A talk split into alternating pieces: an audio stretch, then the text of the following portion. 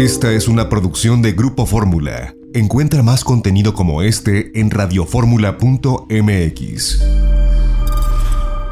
Fórmula. Fórmula Design. Con David Solís. El mundo del arte, showrooms, materiales, mobiliario, espacios de autor. En Fórmula Design. Gran diseño. Con David Solís. En Fórmula. Fórmula Design. Bienvenidos queridos amigos de Fórmula Design, ya estamos iniciando transmisión sábado 10 de diciembre. Y bueno pues deseo que estén teniendo un excelente fin de semana. Y bueno pues tenemos un programa con buena información como siempre de arte, de arquitectura, de diseño de interiores. Y por supuesto que vamos a tener muy buenas entrevistas, vamos a estar platicando, ya saben estamos como arroba designhunter-mx, también estamos en nuestro sitio web que es www.designhunter.mx, nos ayuda mucho que nos sigan, que nos visiten, por supuesto que estamos estamos en YouTube también, estamos en el Instagram y obviamente los quiero invitar a que compren nuestra revista. Está ya en todos los puntos de venta. Es la edición de diciembre. Tiene muy buena información, muy buenas casas. Se van a inspirar viendo la revista y nos ayuda también muchísimo que compren esta revista. ¿Qué les parece si vamos ya de lleno a la información? Porque tenemos una muy buena entrevista. Vamos a comenzar hablando de lo que son las Smart Cities o las ciudades inteligentes. Fórmula Design con David Solís el placer de platicar con Alonso Andrade, que es director de Hey Community. Y vamos a estar hablando acerca de un concepto, bueno, algo que ya se está haciendo en México que es súper interesante, que son las Smart Cities, ¿no? Las ciudades inteligentes. ¿Cómo estás, Alonso? Hola David, muy, muy, muy, muy bien. Muchas gracias por el espacio. ¿Y, y tú qué tal? ¿Cómo estás? Oye, pues bien, contento de platicar contigo sobre todo por este tema. ¿De qué se trata? Para mí, o, bajo mi punto de vista, a consecuencia de la pandemia, de todos los cambios que fueron pasando, el gran acercamiento y hasta una parte obligado que se dio entre la población y la tecnología orilló a, los gobiernos, a las empresas, a la misma población a tener que eh, hacer uso, interactuar del Internet, medios digitales, Big Data, y fue un cambio importante, radical en, en la forma en cómo llevamos nuestro día a día. Entonces creo que el término Smart City generó mucha fuerza por el tema post pandemia y para mí, si lo, si lo puedo definir desde mi punto de vista, es el uso de la tecnología a favor de la gente, siendo una ciudad que con una infraestructura capaz de mejorar la calidad de vida de los habitantes y al mismo y, y al mismo tiempo generar una comunidad que sea beneficiada a partir de todas las herramientas tecnológicas que lo dispone, ¿no? Ahora bien, eh, ¿de qué se trata la plataforma Hey Community? ¿Qué es lo que hacen? ¿Y cómo es que ustedes empiezan a, implementar pues, todas las cuestiones que tienen que ver con tecnologías a favor de la gente, desde luego, para poder crear estas ciudades inteligentes? Hey Community es una empresa PropTech que, que forma parte de un grupo de de una empresa que se llama Levy Holding, donde estamos involucrados en diferentes áreas del tema inmobiliario, ¿no? Tenemos nuestra firma de arquitecto, nuestra promotora de inversión, nuestra desarrolladora y Hey Community pasa a ser la empresa PropTech que es una empresa PropTech que en términos muy sencillos es inyectarle tecnología a la industria inmobiliaria. Entonces en Hey Community lo que hacemos es acompañar en la línea de vida de todo proyecto inmobiliario de en tres verticales. La primera es Hey Data, donde en pocas palabras nosotros utilizamos el Big Data para poder generar conciencia en el crecimiento urbano de las ciudades, poder identificar cuáles son esas, eh, es, esa sensibilidad del comportamiento que está vendiendo, cómo está vendiendo, qué realmente necesita la gente, cómo está generando esa conciencia, porque es un impacto de varias generaciones. La segunda vertical es Hey Realtor, donde nosotros comercializamos los mismos productos inmobiliarios, pero le agregamos el factor humano, ya que el tomar una decisión de una inversión, de una propiedad, pues no es cualquier cosa y creemos muy importante esa conciencia sobre la inversión. Y por último, eh, la parte de Hey Living, que es nuestra última vertical, una vez que ya está construido y vendido un proyecto inmobiliario, se requiere una administración donde nosotros a partir de la tecnología administramos eh, proyectos habitacionales, oficinas, eh, comercio, tema también hasta vacacional, donde a partir de la tecnología buscamos generar la calidad de vida de los que van a estar haciendo uso del producto final, ¿no? En el tema inmobiliario, donde el tema para nosotros de, de verdad genera una calidad de vida que se sienta un hogar para cada una de las personas, porque creo que al, final del día es, lo más importante y parte del tema de Smart City es lo que busca, generar esa calidad de, vida, ¿no? ¿En México hay ciudades inteligentes o solo son eh, un poquito como ciudades que podemos tomar de modelo en otras partes del mundo? Es, es, correcto, creo que todavía en México nos hace falta mucho este impacto, pero creo que, que, viene pisando muy fuerte esta misma tendencia y hay distintas ciudades que están generando toda la estructura y las variables necesarias para poder adoptar lo que es una ciudad inteligente, ¿no? Por mencionar algunas, creo que hay dos puntos o, dos clusters muy importantes. El primero es el tema de las, las, las metrópolis, como lo es la zona metropolitana de Guadalajara, la zona metropolitana de Monterrey o mismo Ciudad de México, creo que por el simple hecho de que tienen un efecto gravedad de estar atrayendo cada vez más población a formar parte de la zona metropolitana, han generado muchas iniciativas para poder estar llevando la tecnología a una experiencia total, ¿no? Y la otra, el otro clúster, es el tema de los pueblos mágicos y zonas turísticas que han tenido mucho impacto en los últimos años, como el caso de San Miguel de Allende, mismo Tequila Jalisco, que tiene un proyecto bastante bueno para 2040 que, de, Smart City, que, que es, bastante eh, interesante, y, y, ni hablar, ¿no? El tema de Riviera Maya, que es el, la zona turística más importante de, de, México, Riviera Nayarit y también Mérida, por ejemplo, que viene empujando últimamente muy fuerte. Y creo que son estas ciudades y, y zonas las que vienen pisando fuerte en el tema de Smart City, ¿no? Bueno, es un camino, obviamente, a muchos años, ¿no? Estamos hablando a 10, a 20, a 30 años, porque eh, se trata también de reconvertir ciudades completas, ¿no? Pero ¿qué pasa, por ejemplo, en el caso de, comentabas de la Riviera Maya, que empiezan a generarse pequeñas ciudades, ¿no? A lo mejor Andrea, eh, Aldea Sama, que nos conocen por ahí. Y pienso que hay una, un modelo interesante que justo se llama, creo que así, Ciudad Modelo, que es en San José Chiapa, que es esta pequeña ciudad que fue creándose a partir de que se generó la planta de Audi, ¿no? En, este, San José, Chiapa, y bueno, pues se, empezó a crear una, ciudad, porque cuando ya tienes una ciudad que se ha hecho a través de décadas, a través de los siglos, reconvertirla podría parecer una, un complejo y un gran reto, pero si empiezas o inicias en la construcción de un nuevo pueblo o una nueva eh, ciudad, pues podría significar algo más sencillo, ¿no? ¿Cómo le ayuda Hey Community a las, a las ciudades? ¿Cómo colabora también?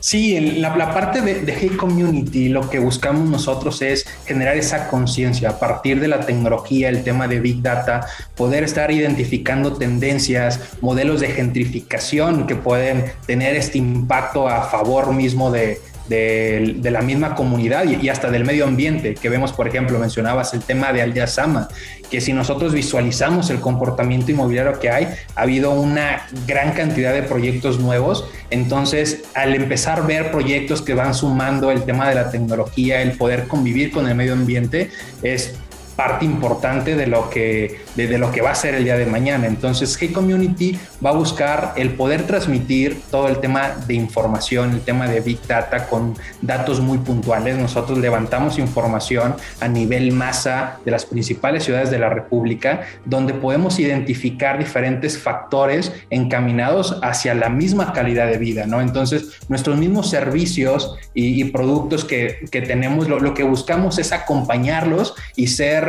más que un proveedor más, ser de verdad, generar un hermanamiento intrínseco con las empresas y todos los jugadores involucrados, porque son bastantes. No solamente es el sector privado, sino también el sector público.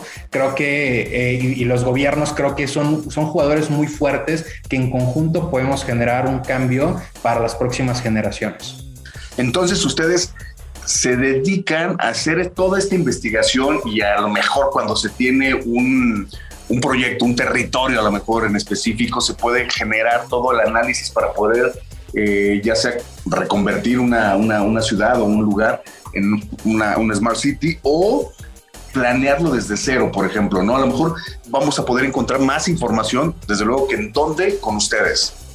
Sí, de hecho nosotros tenemos una plataforma, una plataforma que la pueden buscar, está como data.heycommunity.com, en donde nosotros levantamos información, como, como lo mencioné en un momento, y es, y es una plataforma bastante intuitiva donde tú puedes seleccionar una zona y te va a dar comportamiento sobre qué está vendiendo, qué proyectos existen, qué precios, cómo se ha estado comportando a nivel histórico en la zona, el tema de amenidades, acabados, el tema, por ejemplo, de producto estrella, realmente qué es lo que se necesita desarrollar en la zona que va a ser aceptado y va a generar valor a, a la misma zona, ¿no? Entonces nosotros hacemos toda esa parte de, inteligencia de, datos y al mismo tiempo también somos compañeros en todo el proceso de, vida de un proyecto, desde la viabilidad, como tú bien lo, mencionaste, desde que está el terreno, nosotros podemos estar identificando cuál es la mejor vocación del predio para que sea eh, un, un proyecto exitoso y que al mismo tiempo conviva con la zona y con la comunidad. ¿no? Muchísimas gracias por contarnos un poquito acerca de lo grande que es el Smart City, de lo que están haciendo en K-Community y por supuesto que nos repitas dónde podemos tener más información de ustedes.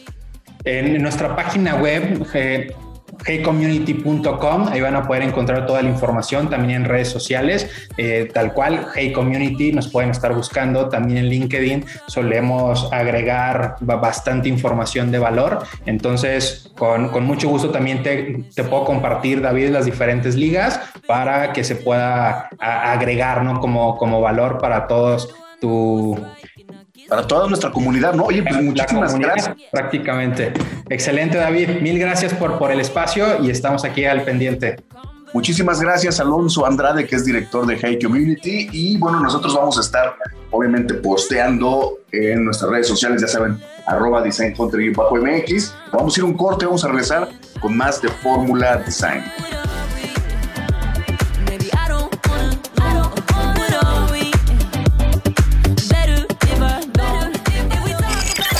Fórmula Design con David Solís.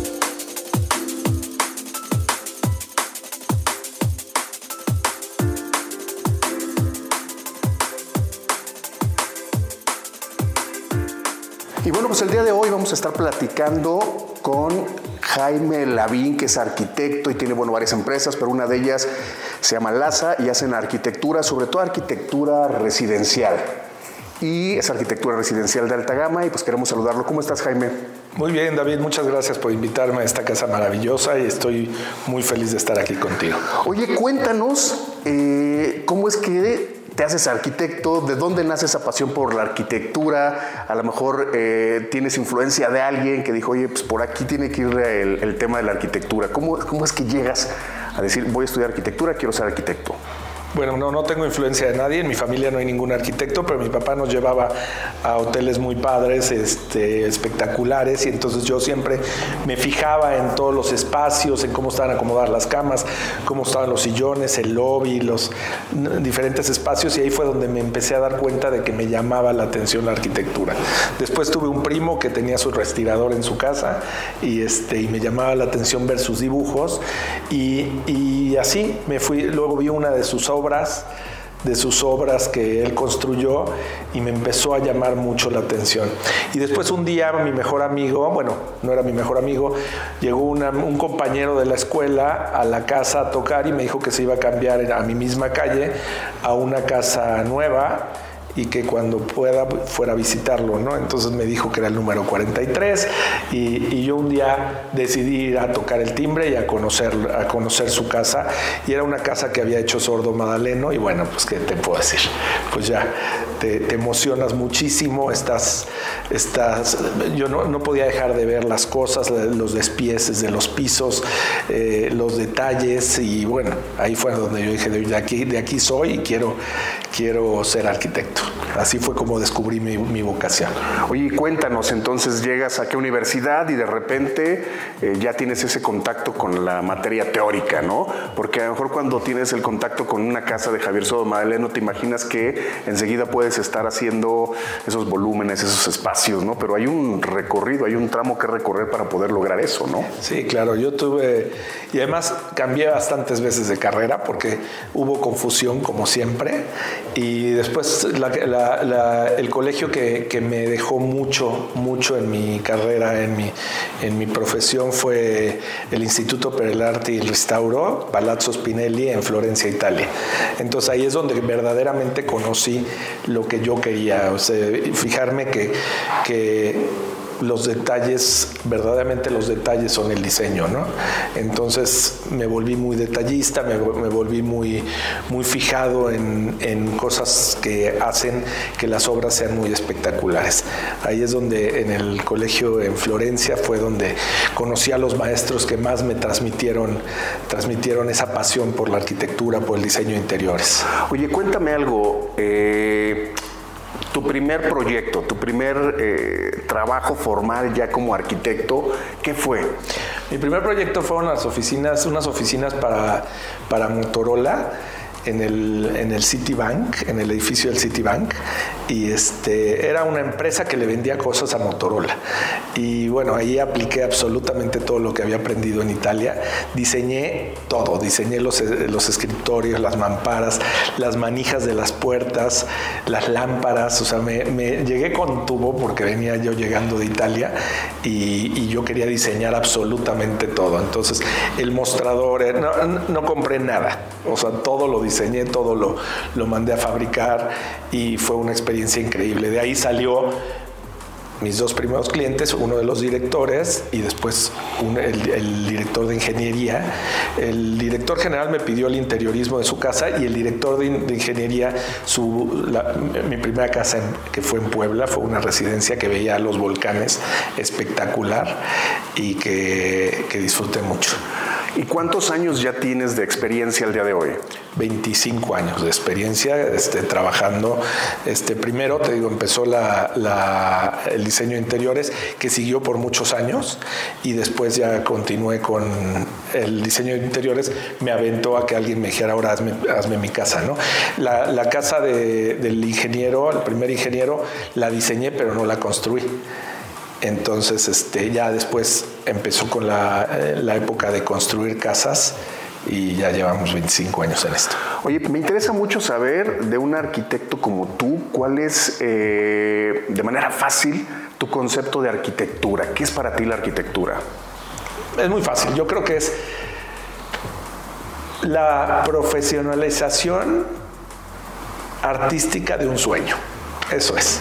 Cuando alguien tiene un sueño, y tú, tú eres sus manos y puedes llevar a, hacer realidad ese sueño con técnica, con, planeación y sobre todo con arte.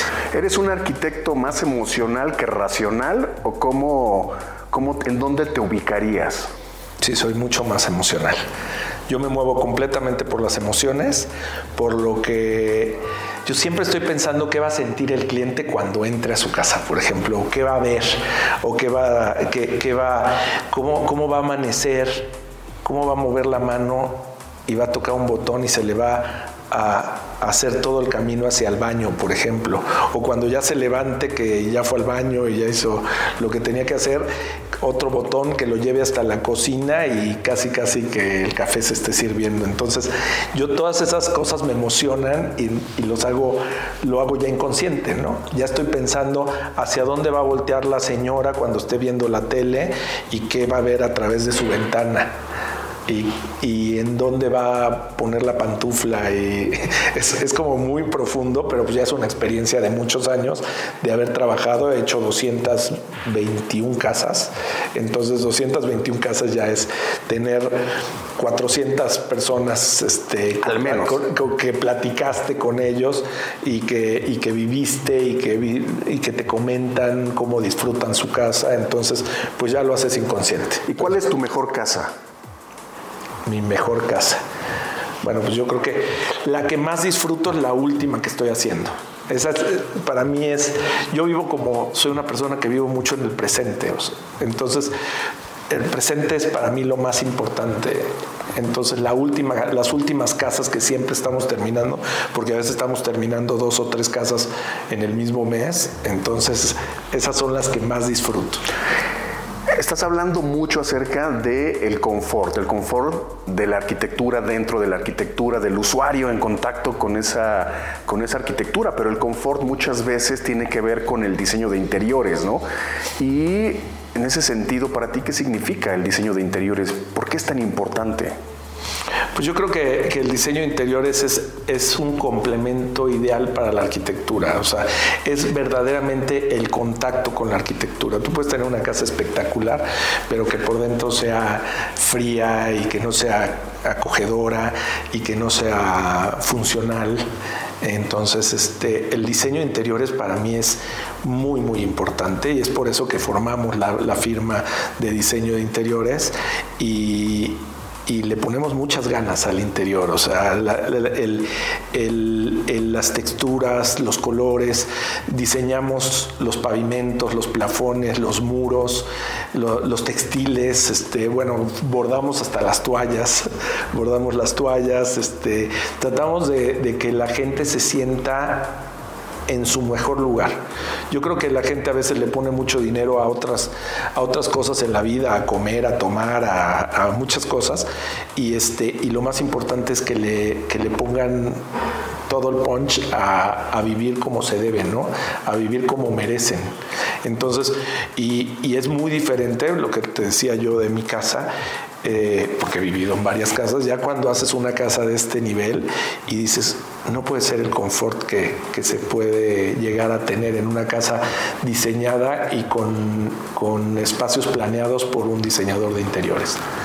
Ahora bien, yo por ejemplo puedo tener mi concepto, porque tú tocaste el tema de casa espectacular, ¿no?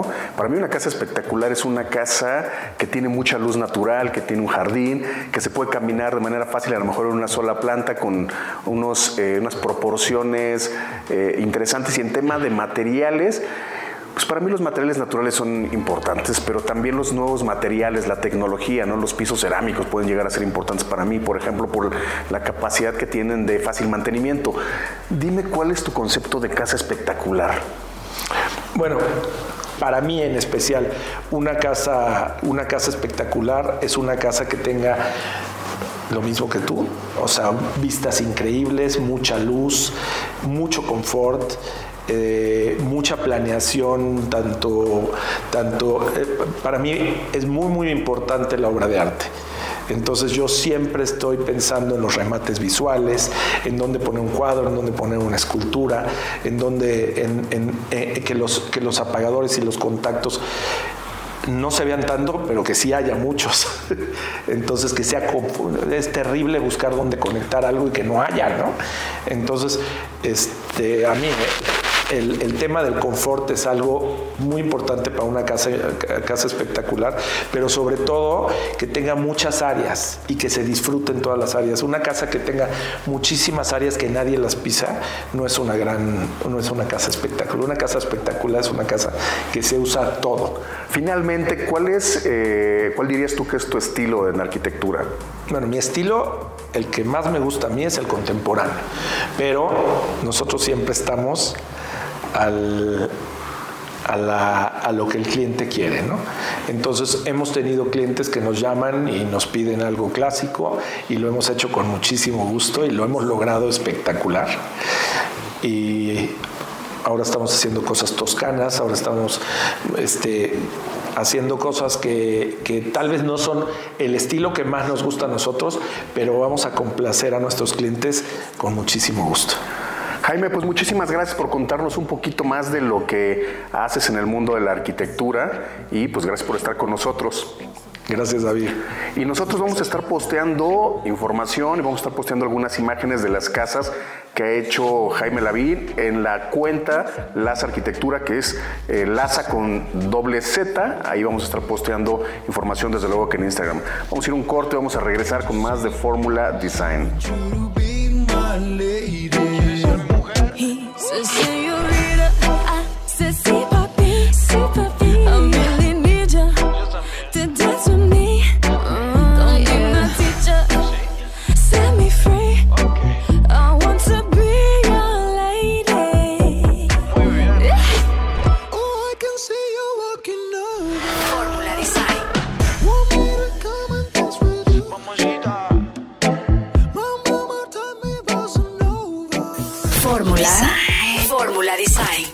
David Solís.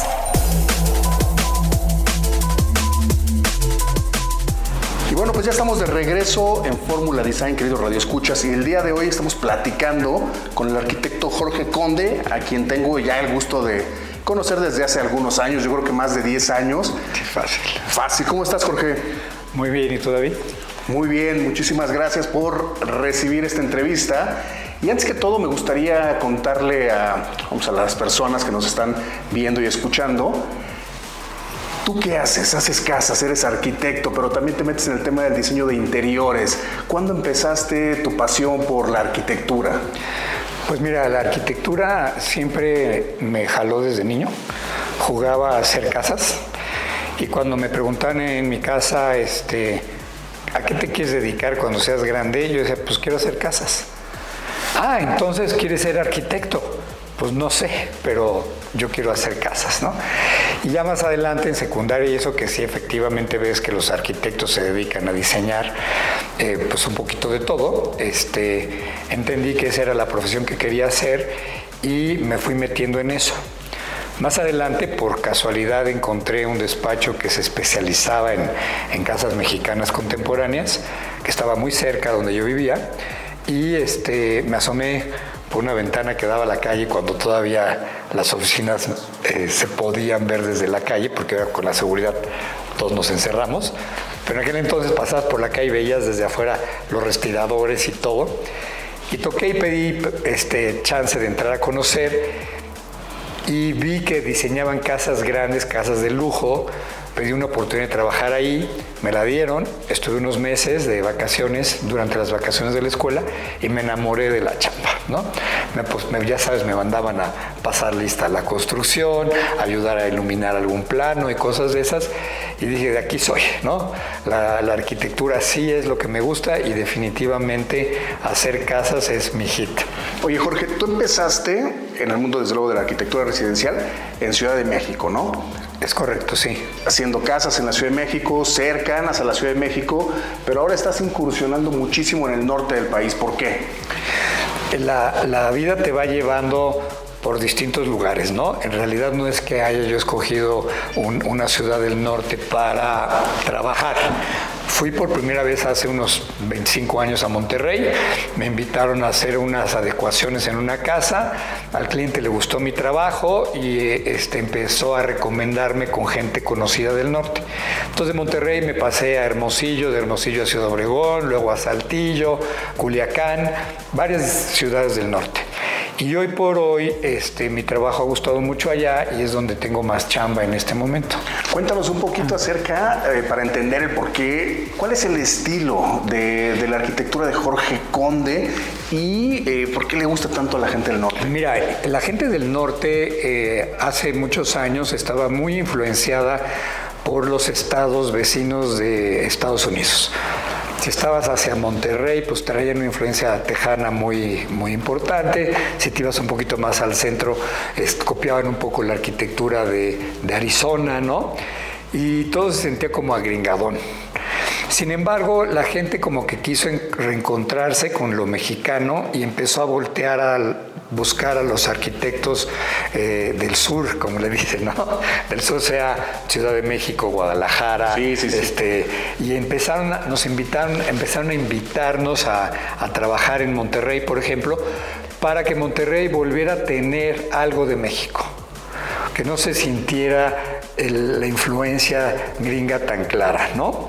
Entonces, lo que yo hago, sin duda, es arquitectura mexicana contemporánea. Eh, los acabados rústicos le dan eh, una calidez especial a, a la arquitectura y eso es algo que les gustó de allá, esta combinación de lo contemporáneo, lo rústico y lo mexicano.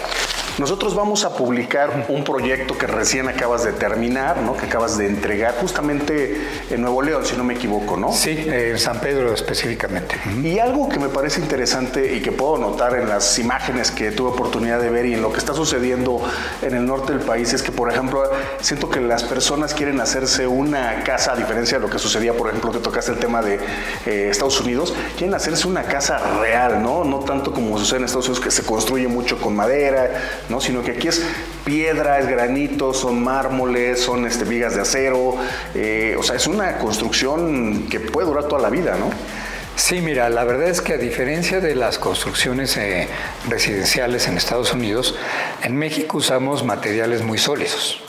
Usamos, ya sabes, concreto, acero, este, blocks de cemento o tabiques y eso le da una solidez a las casas muy diferente a las de Estados Unidos. En Estados Unidos tú tocas los muros exteriores donde sea, suena huecos, se sienten como de cartón, yo les digo, ¿no? Y aquí no, aquí las hacemos muy sólidas. Ahora, esta casa en especial eh, tiene mucho de lo que yo hago como arquitecto, que es usar puros materiales eh, naturales. Entonces estamos usando mucha piedra, mucho mármol, eh, madera hasta decir basta, este, la estructura por las proporciones de la casa tuvo que ser de acero, las alturas, los espacios son muy generosos y en esta búsqueda de la integración del interior con el exterior, pues manejamos una cantidad este, enorme de cristales, ¿no? O sea, son cristales de grandes formatos la gran mayoría se, se, mueven para tener un buen clima todo abierto o en un clima no tan bueno cerrado, eh, eh, con clima artificial, pero siempre buscando esta integración interior-exterior, o sea, sala, jardín, sala, terraza, recámara, este, bosque, ¿no? Esta, esta esta eh, comunicación interior-exterior la buscamos siempre y en esta casa en especial eh, nos la llevamos al límite, ¿no? Con materiales muy sólidos, eh, muy contundentes como la piedra, el mármol y la madera y con esta gran transparencia que nos permiten los cristales de gran formato. Oye Jorge, y en ese sentido, cuando tienes espacios amplios, ¿no? con alturas, con estas integraciones este, exterior, interior, eh, ¿Cómo es y cómo le tiene que hacer el arquitecto para no perder esa escala humana, esa proporción también y no sentir que estás en un espacio eh, enorme, ¿no? Bueno, sí, de, repente la puedes llegar a perder, ¿no? Eh, Sabes que siempre que hacemos algún sketch, como parte del ejercicio en el sketching, ponemos figuras humanas la escala humana, como se dice en arquitectura, ¿no? Y eso nos va dando una idea de la proporción del espacio. Ahora, dependiendo del uso del espacio, es eh, la escala que le damos a, las proporciones.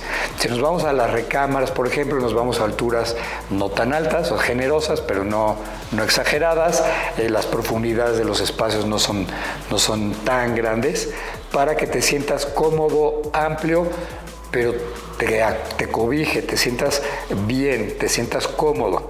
Porque sucede que cuando te vas demasiado alto demasiado grande para una recámara, pues te sientes insignificante y desprotegido. En cambio, buscamos mucho esa proporción, que la altura sea adecuada al largo y el ancho del espacio, y así en los espacios sociales. Los espacios sociales sí te permiten ser más generosos, tener alturas importantes, que la gente tenga un una gran impacto al llegar a tu casa, ¿no?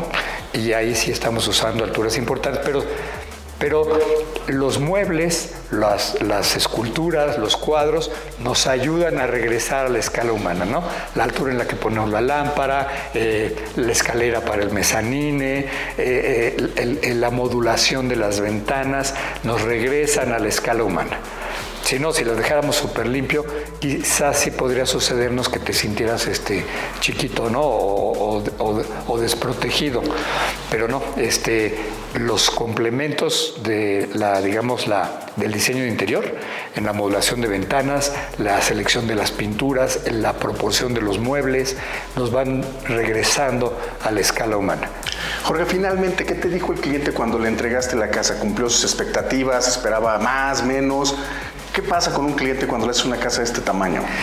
Mira, la verdad es que en este caso específicamente, eh, después de haber presentado el concepto, eh, trabajamos de la mano del cliente. O sea, fuimos eh, haciéndolo participar de cada etapa del diseño. Cuando terminamos la casa y por fin pudimos hacer el recorrido final, ya que estaba toda limpia antes de recibir los muebles, eh, el cliente estaba encantado. O sea, rebasamos su expectativa, eh, le dimos algo superior a lo que esperaba. es un cliente súper contento, muy satisfecho, que nos ha llamado para darnos las gracias y este, diciéndonos que es una casa contemporánea, acogedora, funcional y muy cómoda. Está muy contento. Jorge, ¿tienes despacho en la Ciudad de México y despacho en Monterrey? Sí, mi, oficina está aquí en la Ciudad de México, en Santa Fe, y tenemos una segunda oficina en el corazón de San Pedro, en Valle Oriente. ¿Dónde podemos encontrar más información de Jorge Conde? Bueno, está la página de este, condearquitectos.com. Condearquitectos.com. Condearquitectos.com, todo corrido. Estamos así en Instagram, Conde y Arquitectos. Y este, pues directamente con nosotros eh, eh, tenemos una, una eh, dirección de correo que es este contacto arroba condearquitectos o pues con cualquiera del despacho, ¿no? Conmigo personalmente a la oficina eh, aquí en Santa Fe, si nos llaman, hacemos una cita, 55 91 72 92 31. Y, este, y a través pues, de las redes, ¿no? O sea, de Instagram y de Facebook, sin problema en de Arquitectos. Jorge, pues muchísimas gracias. No, pues encantado, David. Fue un placer, como siempre, estar contigo. Y bueno, pues nosotros vamos a estar publicando el último proyecto de Jorge Conde y vamos a estar posteando también en nuestras redes sociales. Ya saben, arroba designhunter-mx. Vamos a estar posteando imágenes de esta casa y, por supuesto, la información para que puedan contactar a Jorge Conde. Vamos a ir un corte, vamos a regresar para más de Fórmula Design. Gracias.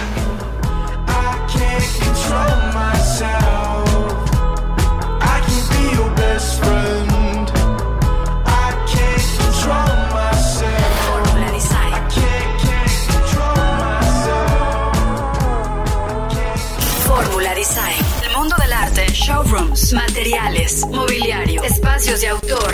En Fórmula Design. Y bueno, pues ya estamos de regreso en Fórmula Design, queridos Radio Escuchas. Y bueno, pues como ya es costumbre y como estamos muy contentos de platicar con nada más y nada menos que nuestros amigos de Casa de las Lomas, está con nosotros Camila Anaya, que es especialista en tendencias en innovación, obviamente para Casa de las Lomas. Y como siempre también Roal Delgadillo, que es el gerente de marketing, director de marketing de Casa de las Lomas. ¿Cómo están? Hola David, muchísimas gracias siempre por recibirnos. Estamos muy bien y muy contentos de estar aquí una vez más contigo. Muchas gracias David, igualmente, muy bien. Muchas gracias a ti y a todo tu auditorio. Tenemos un tema súper interesante. ¿Por qué es importante contratar a un profesional en el diseño de interiores? ¿Crees que lo puedes hacer tú solo y cuando te das cuenta pues se puede volver algo más que complicado. ¿Qué le podemos decir a, la gente que nos está escuchando? ¿Por qué es importante sí pensar en un diseñador de interiores? Sí, definitivamente. Y, y eso que acabas de mencionar es algo que, que pasa muy seguido, ¿no? Tenemos gente que usa como referencia algunas redes sociales, algunas revistas, y, o gente que de manera nata tiene buen gusto eh, pero aún en esas ocasiones es importante asesorarte de alguien especializado porque mm, muchas veces la idea, de la idea a la materialización, hay muchísimos aspectos que dejamos de tomar en cuenta, como la integración entre elementos, ya sea mobiliario, decoración, iluminación, eh, proporciones y distribución de los elementos dentro del espacio son algo que puede influir muchísimo, no solo en cómo se ve el espacio, sino también en cómo se vive. Un espacio que cuya iluminación no está eh, aprovechada al máximo o cuya distribución no está bien pensada y bien planeada, es un espacio que puede entorpecer eh, las actividades que se van a llevar a cabo ahí y también algo importante que a mí me encanta eh, siempre resaltar es influenciar el estado de ánimo de las personas. Un espacio que no se vive fácilmente es un espacio que genera emociones de pronto no tan positivas en las personas, hace que se cansen más rápido, hace que se sientan abrumadas, eh, quieras o no, se vuelven decisiones que la gente tiene que tomar en un espacio que no es pensado para que fluya de una manera en específico digo, a mí me pasa muchísimo, ¿no? a veces las personas que conozco piensan que yo soy diseñador de interiores, cosa que no es así. Ni soy arquitecto, ni soy diseñador de interiores y me mandan una foto de una sala y me dicen, ¿cómo la ves? ¿Te gusta? ¿Y qué digo? Pues puede ser que sí me guste, pero no va a funcionar en el espacio seguramente, ¿no? Y después me mandan la foto de un tapete, ¿no? Entonces dices, a ver, espérame, eh, luego después la foto de un cojín, eso no funciona así, o sea, los espacios hablan también, ¿no? El espacio va diciéndote qué es lo que va a necesitar, si necesita una sala de determinadas características que a lo mejor pueda ser modular o a lo mejor necesitas un par de piezas solamente para tu sala porque es pequeña y también a veces tenemos miedo, ¿no? De entrar a una tienda, ¿no? Un showroom porque pensamos que si nos acercamos con la persona que es el diseñador de interiores del lugar, nos va a querer vender todo lo que hay en la tienda, ¿no? A ver, ¿qué pasa en Casa de las Lomas? Porque este, obviamente sí es un negocio donde se venden piezas de mobiliario, pero no necesariamente el, diseñador tiene como objetivo vender todo lo que pueda, ¿no? Eh, en Casa de las Lomas brindamos esa asesoría desde evaluar el espacio, eh, desde determinar qué sala, qué recámara puede, puede puede ocupar el espacio necesario y suficiente para poder vivirlo de manera, de manera adecuada, la selección de los colores, la combinación con el entorno eh, familiar, con el entorno personal, eh, hasta la instalación de los muebles en, en sitio, un proyecto completo que va desde el levantamiento y tomar medidas hasta presentar un render de cómo esperamos que se vea, dónde van a quedar los muebles, en qué muro, cómo va a dar la luz, hasta finalmente la instalación del mueble in situ, donde pues convertimos por completo, como mencionaba al principio, cuatro muros en un espacio realmente vivido para, para esa familia, esa persona que, está decidida a transformar. Y complementando un poco lo que dice Roal, nosotros como marca queremos que el cliente se lleve la mejor experiencia y la mejor experiencia eh, sí depende un poco de la correcta integración de las piezas que se llevan de Casa de las Lomas a sus espacios. Es por eso que este servicio de interiorismo es un servicio 100% gratuito que contempla desde el análisis inicial del espacio, ya sea a través de fotos, planos o, en, o si es necesario un levantamiento in sitio del lugar y la integración de las piezas nuevas con las piezas que ya están, ¿no? Respondiendo un poco a tu pregunta, eh, no es la intención eh, hacer espacios que parezcan un, un set de ventas o que entendemos que las personas tienen piezas propias, tienen gustos muy particulares y lo que queremos es ayudarlos a, perdón, a integrar estas nuevas piezas de manera armónica con las piezas que ya habitan el espacio. Oye, Camila Roal, yo la verdad soy un poco más drástico a mí cuando me preguntan, oye, ¿qué cambiarías? Digo, todo. Quita todo y pon todo nuevo otra vez. Pero bueno, entiendo que a veces sí hay piezas eh, vamos, o por ejemplo el arte, ¿no? El arte, pues son piezas que vas coleccionando eh, a lo largo del tiempo, ¿no? Y a lo mejor tienes un regalo súper interesante que quieres mucho, ¿no? Pero siempre digo, no cambien todo. Pero a ver, sí me gustaría eh, ser un poquito más puntual en ese tema, ¿no? Es más que una asesoría, es más que una asesoría porque el proyecto se lleva como tal como un proyecto de diseño de interiores. Entonces entiendo que, y entiendo también que es un servicio gratuito que da eh, la tienda siempre y cuando se compren muebles, este, piezas de mobiliario en la tienda, obviamente, ¿no? Pero, ¿quiénes son las personas que dan en este, este servicio? ¿Si son profesionales o es el vendedor? ¿Quién se encarga de hacer realmente el diseño de interiores? Sí, lo, lo realiza un equipo de diseñadores. Sí, profesionales del diseño, del diseño interior. Por supuesto, el asesor de ventas en piso está capacitado para para ofrecer en cuanto al temas de espacio, de orientación, lado derecho, lado izquierdo, modulares, eh, digamos que esa es eh, la orientación básica, ¿no? Si queremos hacer un proyecto completo, contamos con un equipo completo de diseñadores de interiores que se dedican a materializarlo de la idea eh, que llega eh, en la mente del cliente a transformarlo físicamente en el espacio. Sí son profesionales de diseño interior. Ahora me gustaría preguntarles eh, si tienen y me pueden platicar o hablar de algún proyecto que ya hayan realizado, sobre todo a lo mejor una casa completa, ¿no? Y qué tan bueno fue la experiencia tanto para la persona que llegó y dijo, quiero que me hagan mi casa, que me la diseñen, ¿no? Y cómo, cómo fue ese proceso, ¿se logró o no se logró? ¿Hay, hay casos de éxito? Muchos, muchos. Tenemos, eh, tenemos constantemente este, este tipo de proyectos. El el más, uno de los más grandes que hemos hecho. No sé si recordarás en la sesión anterior te comentaba, por ejemplo, de una, de una casa donde vendimos un comedor de 6 metros, ¿no? Es un que solo imaginar un comedor de 6 metros de mármol resulta tremendo, ¿no? Este, transformar este, todas las habitaciones, eh, cambiar tapetes, integrar tapetes, integrar mobiliario.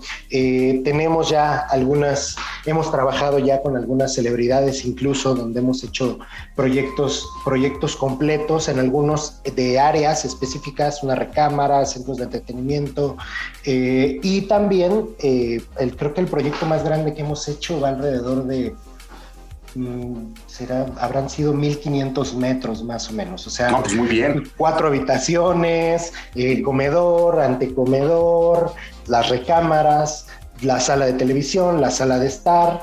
es, la, experiencia es tremenda, es fantástica.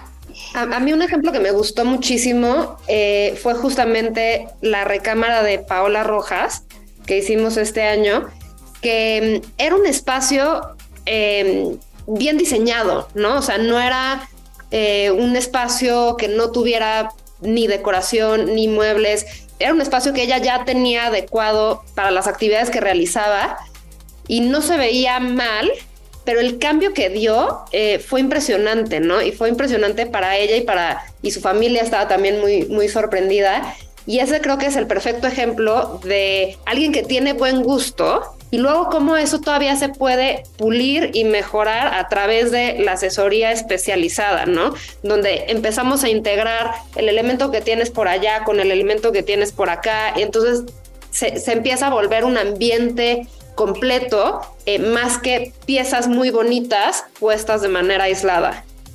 Oye Camila, eh, ¿cuál dirías tú que es el estilo que tienen en Casa de las Lomas en cuanto a este diseño de interiores, ya en este sentido integral? Mira, Casa de las Lomas eh, nos caracterizamos por tener un portafolio súper amplio en el que damos como prioridad el buen gusto y la experiencia de lujo y esto tiene diferentes interpretaciones. Entonces yo no podría resumir el, el estilo de Lomas como un solo estilo. De hecho tenemos categorizado el portafolio en ocho diferentes estilos más otros más o menos ocho conceptos de diseño distintos, ¿no? Entonces, por ejemplo, tenemos el estilo clásico que pues se caracteriza por ser muebles de madera sólida, súper garigoleados, que es una interpretación del lujo, pero también tenemos Italian Collection, que es una interpretación del lujo desde la esencia del diseño italiano, líneas súper estilizadas, mucha piel, muebles más bajitos, dimensiones muy amplias, pero también lo tenemos desde Lomas Loft, que es un concepto de cómo llamamos el lujo a espacios reducidos. Entonces, como por, por tener un espacio reducido no estás limitado a vivir esta experiencia, pero está, por ejemplo, también no sé, lo más lounge, que son piezas un poco más eclécticas, de bases de comedores metálicas cromadas, con vidrio, con, ¿no? O sea, como hay, hay, damos muchas, más bien tenemos apertura a diferentes interpretaciones de la sofisticación y el lujo, pero manteniéndonos en una variedad amplia para los clientes. Camila Roal, pues muchísimas gracias por contarnos eh, acerca de, bueno, del servicio tan importante que tienen dentro de Casa de las Lomas, que es el poder hacer un proyecto de interiorismo completo hecho por profesionales y si alguien tiene en mente una, bueno, un proyecto, pues se pueden acercar con ustedes, ¿no? Muchísimas gracias. Sin duda, muchísimas gracias a ti, David. Gracias, Roal. Gracias, Roal. Gracias a todos, un placer. Fórmula. Fórmula Design con David Solís. Y bueno, pues se nos terminó el programa de Fórmula Design de esta semana, queridos Radio Escuchas. Y como siempre, quiero agradecer a nuestro productor Alan Ferreiro, que está al pie del cañón haciendo posible este programa. Y por supuesto, agradecerles a todos ustedes por su preferencia.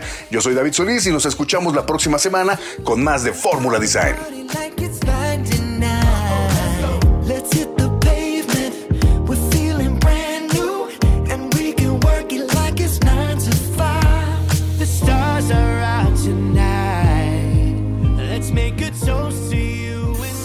Fórmula. Fórmula Design. con David Solís. Esta fue una producción de Grupo Fórmula. Encuentra más contenido como este en radioformula.mx.